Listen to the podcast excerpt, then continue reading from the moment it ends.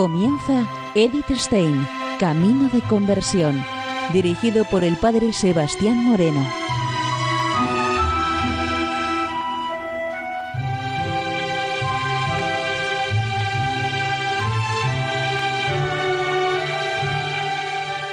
Muy buenos días, nos de Dios. Seguimos conociendo a Edith Stein, Camino de Conversión. Y en esta emisión de hoy vamos a ver el tema tan importante de su glorificación. En estos programas vamos a dedicar una primera parte o un primer programa precisamente al tema de la beatificación, otro dedicado a la canonización y otro tercer programa en donde vamos a ver eh, la proclamación de Edith Stein como copatrona de Europa. Los primeros intentos de llevar a Edith Stein a los altares empezaron en Colonia. El proceso diocesano ocupó la década del año 1962 a 1972. Fueron años de búsqueda paciente de cuantas personas la hubieran conocido. En 105 sesiones se escucharon a 109 testigos, extendidos por las diócesis alemanas, inglesas, belga, holandesa, austriacas, suizas y estadounidenses. En 1972, el cardenal Hofner, arzobispo de Colonia, hacía llegar los volúmenes del proceso diocesano a la Congregación de la Causa de los Santos en Roma. El 19 de septiembre de 1972, la Congregación para la Doctrina de la Fe daba su luz verde con su nil a la causa de beatificación de Diestein, hasta que finalmente nuestra entrañable hermana era beatificada en el gran estadio de Colonia el 1 de abril de 1987 por el Papa San Juan Pablo II, con ocasión de uno de los viajes pastorales a Alemania. Hemos rescatado para este programa la homilía que el Papa Juan Pablo II pues hacía en el día de la beatificación. La homilía dice así: Ciudad de Colonia, estado en el estadio de fútbol con fecha de 1 de mayo de 1987. Bienaventurados los que vienen de la gran tribulación y lavaron sus túnicas y la blanquearon en la sangre del Cordero. Entre estos hombres y mujeres bienaventurados, saludamos hoy con gran veneración, profunda y santa alegría a una hija del pueblo de Israel, rica en sabiduría y arrojo, formada en la rígida escuela de la tradición de Israel, y caracterizada por una vida de virtud y de renuncia en la vida religiosa, demostró un gran ánimo heroico en el camino hacia el campo del exterminio. Unida al Señor resucitado, entregó su vida por la paz verdadera y por su pueblo. Edith Stein, judía, filósofa, religiosa y mártir. Muy venerado señor cardenal, queridos hermanos y hermanas, con la beatificación de hoy se realiza un deseo acariciado durante mucho tiempo, no sólo por la Archidiócesis de Colonia, sino también por muchos cristianos y comunidades de la Iglesia. Hace siete años, la Conferencia Episcopal Alemana unánimemente presentó esta petición a la Santa Sede. A la petición se unieron numerosos obispos simpatizantes de otros países. Por ello es grande la alegría que todos sentimos, pues al fin puedo proponer hoy, en nombre de la Iglesia y ante los fieles, a la hermana Teresa Benedicta de la Cruz como beata en la gloria de Dios. A partir de ahora, podemos venerarla como mártir y solicitar su intercesión ante el trono del Señor, pues felicitarnos por ello pero especialmente sus hermanas del Carmelo de Colonia y del Carmelo de Ech, así como toda la Orden del Carmen. El hecho de que en esta celebración litúrgica se hallen también presentes hermanos y hermanas judíos, sobre todo familiares de Eddie nos llena de sentimientos de alegría y de gratitud. Señor, date a conocer en el día de nuestra tribulación y fortaléceme Las palabras de esta súplica que hemos escuchado en la primera lectura del libro de Esther, en la liturgia de hoy, las pronuncia la reina Esther, una hija de Israel en tiempos del exilio de Babilonia. Su oración dirigida a Dios, el Señor, en un momento de peligro mortal para todo su pueblo, nos conmueve profundamente. Señor mío, tú que eres nuestro único Rey, socórreme a mí desolada, que no tengo ayuda sino solo de ti, porque se acerca el peligro. Tú, Señor, escogiste a Israel entre todas las naciones, y nuestros padres entre todos sus progenitores por heredad perpetua. Acuérdate de nosotros, Señor, y sálvanos con tu poder. El miedo mortal ante el que tiembla Esther se provocó cuando por influencia de Amán, un enemigo mortal de los judíos, se dio la orden de exterminar a este pueblo en todo el imperio persa. Con la ayuda de Dios y la entrega de su propia vida, Esther contribuyó entonces de manera decisiva a la salvación de su pueblo. Esta oración suplicante, que tiene ya más de dos mil años, la pone en la liturgia festiva de este día en labios de la sierva de Dios, Edith Stein una hija de Israel de nuestro siglo. La oración cobró actualidad cuando aquí, en el corazón de Europa, se volvió a concebir el plan de exterminar a los judíos. Lo concibió una ideología demencial en nombre de un racismo siniestro, poniéndolo en práctica con una congruencia y misericordia. Mientras se desarrollaban los dramáticos acontecimientos de la Segunda Guerra Mundial, se, contribuyeron se construyeron rápidamente los campos de exterminio y se levantaron los hornos crematorios. En esos lugares terribles encontraron la muerte varios millones de hijos e hijas de Israel de todas las edades, desde los niños hasta los ancianos, cargados de años. El tremendo aparato de poder del Estado totalitario no perdonó a nadie, adoptando las medidas más crueles contra cualquiera que tuviera el coraje de defender a los judíos. Edith Stein fue ajusticiada en el campo de exterminio de Auschwitz como hija de su martirizado pueblo. Su traslado desde Colonia al Carmelo holandés de Ech supuso para ella solo una protección pasajera ante la creciente persecución contra los judíos. Tras la ocupación de Holanda, los nacionalsocialistas comenzaron inmediatamente allí el exterminio de los judíos, exceptuando en un primer momento a los judíos bautizados. Pero cuando los obispos católicos de los Países Bajos protestaron duramente en una carta pastoral contra la deportación de los judíos, los detentores del poder se vengaron, disponiendo también el exterminio de los judíos de fe católica. Así comenzó el camino hacia el martirio de la hermana Teresa Benedicta de la Cruz, junto con su hermana de sangre Rosa, que también se había refugiado en el Carmelo de Ech.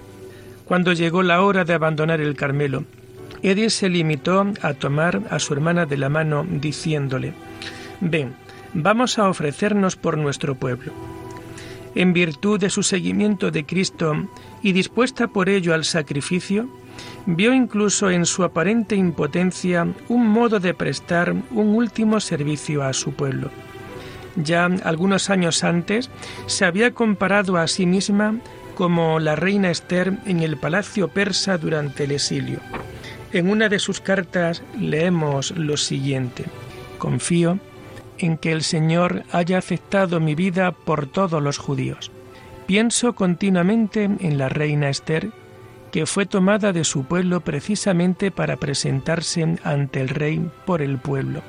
Yo soy una pobre y pequeña Esther, impotente, pero el rey que me ha elegido es infinitamente grande y misericordioso. Queridos hermanos y hermanas, junto a la oración de Esther, en la segunda lectura se lee un pasaje de la carta a los Gálatas. El apóstol Pablo escribe en ella, Cuanto a mí, jamás me gloriaré a no ser en la cruz de nuestro Señor Jesucristo, porque en el mundo está crucificado para mí y yo para el mundo. En su vida, Eddie Stein se encontró también con este misterio de la cruz que San Pablo anuncia a los cristianos en la citada carta. Eddie Stein se encontró con Cristo. Y este encuentro la llevó paso a paso a la clausura del Carmelo. En el campo de exterminio murió como hija de Israel para gloria del nombre santísimo de Dios y al mismo tiempo como hermana Teresa de la Cruz, es decir, bendecida por la cruz. Toda la vida de Edith Stein se caracteriza por una búsqueda incansable de la verdad y está iluminada con la bendición de la cruz de Cristo.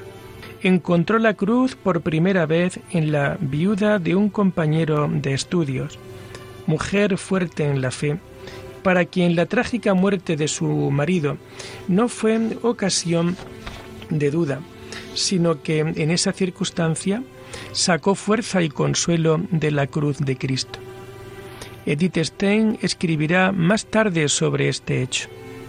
Fue mi primer encuentro con la cruz y la fuerza que Dios da a quienes la llevan. En ese momento mi incredulidad cayó por tierra y resplandeció Cristo, Cristo en el misterio de la cruz. Su propia vida y su cruz están íntimamente unidas al destino del pueblo judío. En una oración, confiesa al Señor que ella sabe que es su cruz, la cruz de Jesús, la que ha sido cargada ahora sobre los hombros del pueblo judío. Todos los que comprendieran esto tendrían que tomarla voluntariamente sobre sus propios hombros. No querría hacerlo si Él me mostrara cómo. Al mismo tiempo, recibe la certeza interior de que Dios ha escuchado su oración. Cuantas más cruces gamadas se veían por la calle, más alta se elevaba la cruz de Cristo en su propia vida. Cuando entró en el Carmelo de Colonia, como hermana Teresa Benedicta de la Cruz, para participar aún más profundamente en la cruz de Cristo, sabía que había sido desposada con el Señor en el signo de la cruz el día de su primera profesión, se encontraba, según sus propias palabras, como la esposa del Cordero. Estaba convencida de que su esposo celestial quería introducirla profundamente en el misterio de la cruz.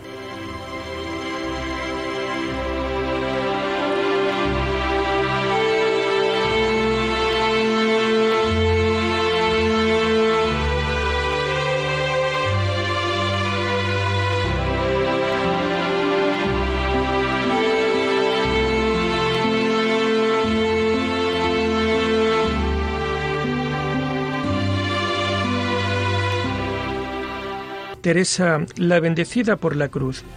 Este es el nombre en religión de aquella mujer que había comenzado su camino espiritual convencida de que no había Dios. En aquella, en aquella época, en sus años jóvenes de estudiante, el tiempo no había sido marcado aún para ella por la cruz de Cristo pero esta constituía ya el objeto de una continua búsqueda y tarea de investigación para su fino entendimiento.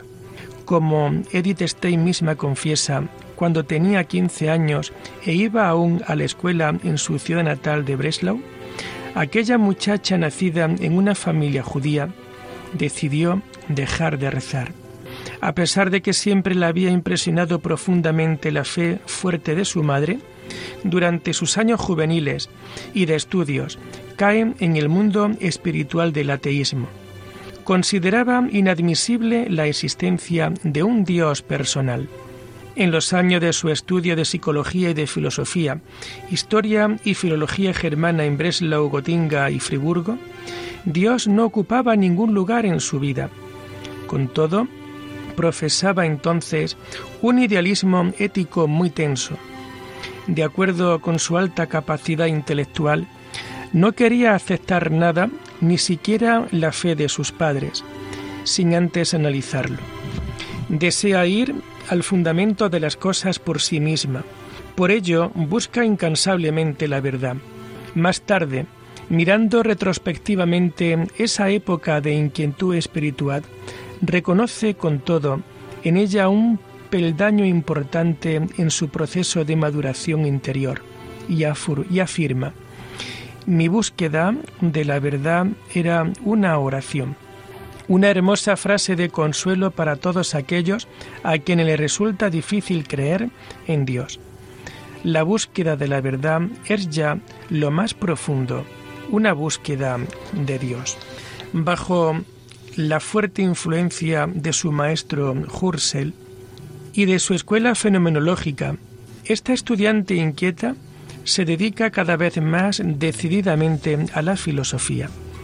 Aprendió paulatinamente a enfrentarse con todas las cosas sin ningún tipo de prejuicios y a rechazar las anteojeras. El encuentro con Max en Gotinga supuso, al fin, para Edith Stein el primer contacto con las ideas católicas. Ella misma escribe sobre ello las borracheras de los prejuicios racionalistas en que había crecido sin saberlo, cayeron, y el mundo de la fe apareció de repente ante mí. Personas con las que me relacionaba diariamente y a las que miraba con admiración vivían en él. El largo forcejeo de su decisión personal por la fe en Jesucristo terminó solo en 1921 cuando comenzó a leer en casa de una amiga la vida de Santa Teresa de Ávila, escrita por la misma santa. Quedó prendada inmediatamente por la lectura y no la dejó hasta que la hubo terminado. Cuando concluí el libro me dije, esta es la verdad. Había estado leyendo durante toda la noche hasta la salida del sol. Aquella noche encontró la verdad, no la verdad de la filosofía, sino la verdad en persona, el tú amoroso de Dios. Eddie Stein había buscado la verdad y encontró a Dios.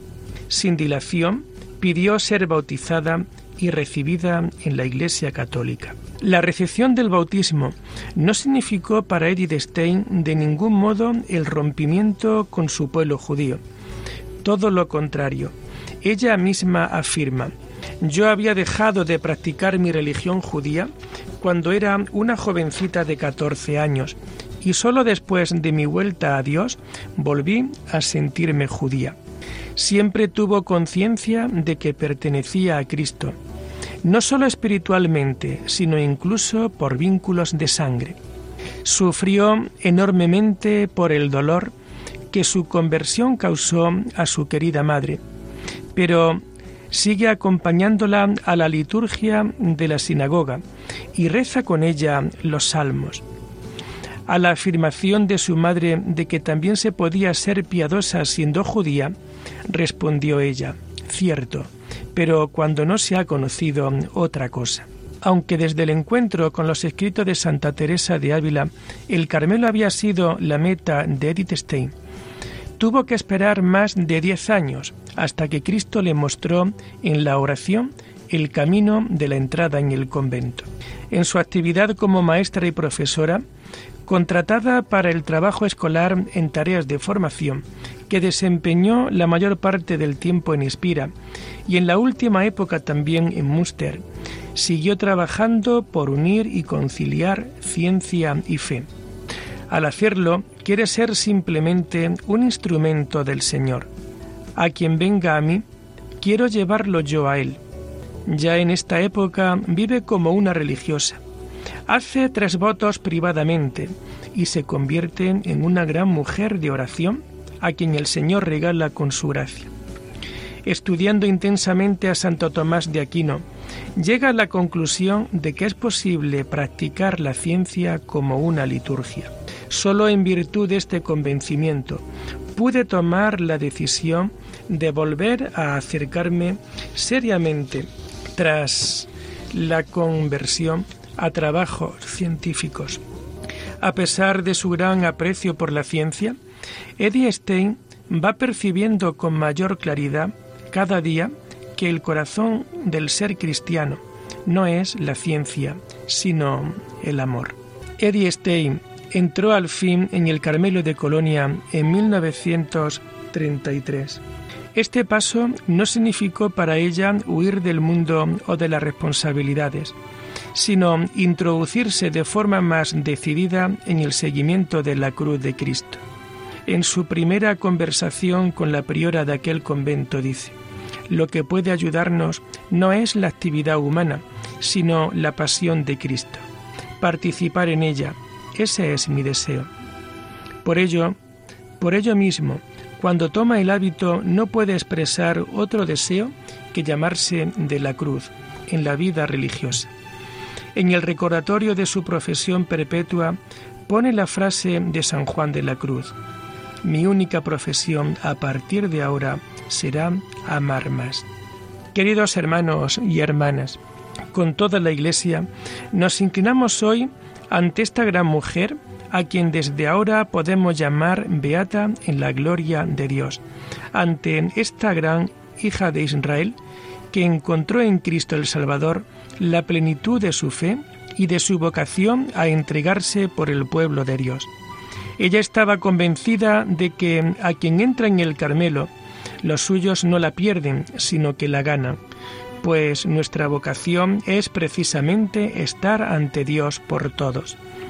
Desde que comenzó a entender, bajo el signo de la cruz, el destino del pueblo de Israel, nuestra nueva beata se fue dejando asimilar cada vez más profundamente por el misterio salvador de Cristo, para contribuir a soportar, unida espiritualmente a Él, el dolor inmenso de los hombres y espiar la injusticia del mundo, esa injusticia que clama al cielo.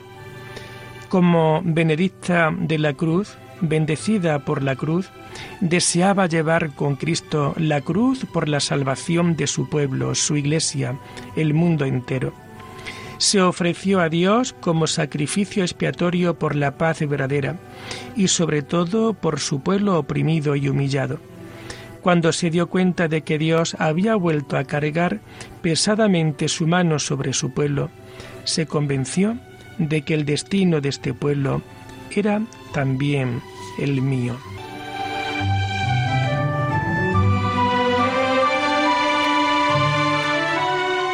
Y lo dejamos aquí por hoy, invitándoles a seguir profundizando en la vida y en el mensaje de Eddie Stein.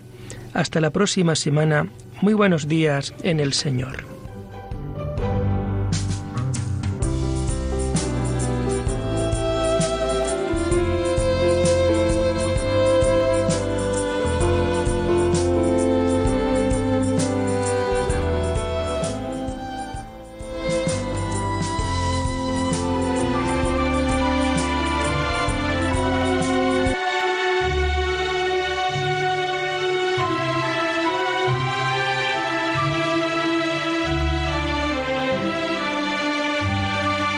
Han escuchado Edith Stein, Camino de Conversión, con el padre Sebastián Moreno.